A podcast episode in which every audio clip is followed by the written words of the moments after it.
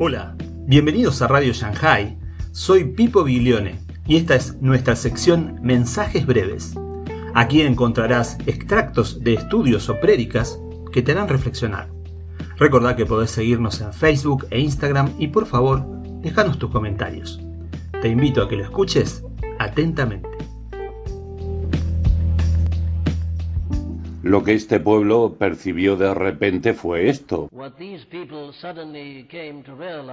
que debido a su pecado y debido a cómo ve Dios el pecado, Dios iba a retirar su presencia de ellos y les estaba diciendo que entraran en la tierra de Canaán sin él. Enviaría un ángel, pero él no iba a ir con ellos. El Dios que había entrado a la tierra cuando ellos estaban en Egipto, el Dios cuyo poder habían sentido mientras viajaban en dirección al Mar Rojo, teniendo Pizahirot y Balcefón, uno a cada lado, con el ejército del faraón detrás y el Mar Rojo al frente, el Dios que había descendido y había dividido el mar. Esta presencia poderosa, este Dios santo y glorioso no iba a ir más con ellos. Eso es lo que los llenó de desesperación. Eso es lo que hizo que este pueblo se alarmase, lo que hizo que esta gente gimiese.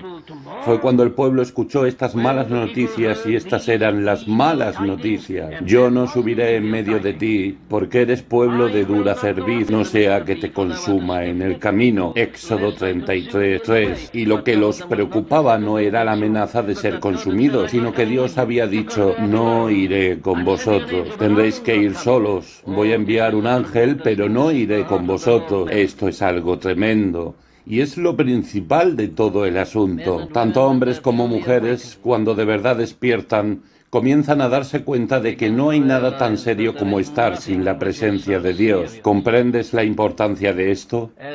Dios los estaba enviando a la tierra prometida, Dios les estaba diciendo, levantaos, os prometí la tierra de Canaán y os la voy a dar. Iréis a la tierra que fluye leche y miel. Enviaré a mi ángel delante de vosotros para destruir a vuestros enemigos, los amonitas, eteos, fereceos, cananitas, jebeos y jebuseos. Vamos, subid a vuestra tierra prometida. Os traje desde la cautividad de Egipto y os estoy enviando. Adelante, guíalos. Moisés, envío un ángel con vosotros. Pero el pueblo dijo, no, si no vienes con nosotros, no queremos ir. Esa es la esencia del entendimiento espiritual. Y es a eso a lo que vosotros, queridos amigos, y yo tenemos que llegar.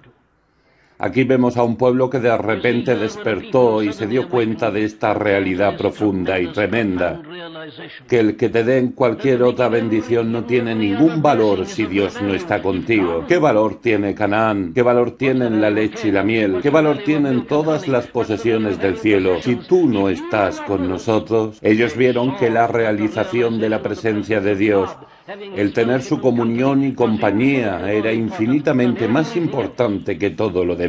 Necesito aplicar esto a la iglesia en el día de hoy. Puedes tener éxito sobre tus enemigos, ¿sabes? Sin tener esa gran percepción de la presencia de Dios en medio de ellos. Oh, sí, hay ángeles que pueden hacer eso por nosotros. Destruir a algunos de nuestros enemigos, llevarnos a la tierra. Estamos en Canaán, tenemos la leche y la miel, sí, todo parece estar bien. Hay un versículo aterrador en el Salmo 106, en el que se nos dice que Dios concedió las peticiones de los hijos de Israel, en el que se nos dice que Dios concedió las peticiones de los hijos de Israel mas envió flaqueza en sus almas. Puedes tener una prosperidad externa, mucha asistencia, parecer que la iglesia está yendo muy bien, buenas finanzas, buenos números, éxitos, conversiones, enemigos derrotados, todo yendo bien y los periódicos anunciándolo, los periódicos cristianos, que todo parezca maravilloso. Pero la aterradora pregunta que planteo es esta. ¿Está Dios en medio de esto? ¿De verdad está en medio de nosotros? ¿Tenemos conciencia? ¿Cómo deberíamos tenerla de su gloriosa presencia?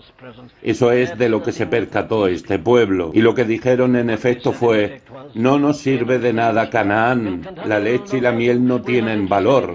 No estamos interesados en esos enemigos, Te queremos a ti. Oh, dice el salmista, como el ciervo brama por las corrientes de las aguas, así clama por ti, oh Dios, el alma mía. Salmos 42, 1. No está buscando las bendiciones, está buscando a Dios, al Dios viviente. Sí, dice Pablo, he sido un evangelista exitoso, he hecho mucho pero no estoy satisfecho si no puedo conocerle a Él y al poder de su resurrección y tener comunión con sus sufrimientos. No, no, dijeron, no podemos seguir sin ti. La presencia de Dios es esencial llegaron a darse cuenta. Y como digo, de lo que se dieron cuenta fue de que no hay prosperidad externa ni ningún tipo de éxito que pueda compensar la ausencia de Dios. ¿Qué aprovechará al hombre si ganare todo el mundo y perdiere su alma? Mateo 16, 26. Cristianos, no os estoy preguntando hoy si estáis viviendo una buena vida o si estáis siendo felices, ni estoy preguntando si leéis la Biblia o si oráis.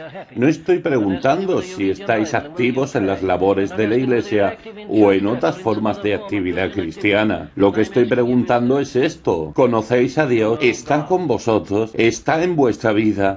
¿Está en el campamento?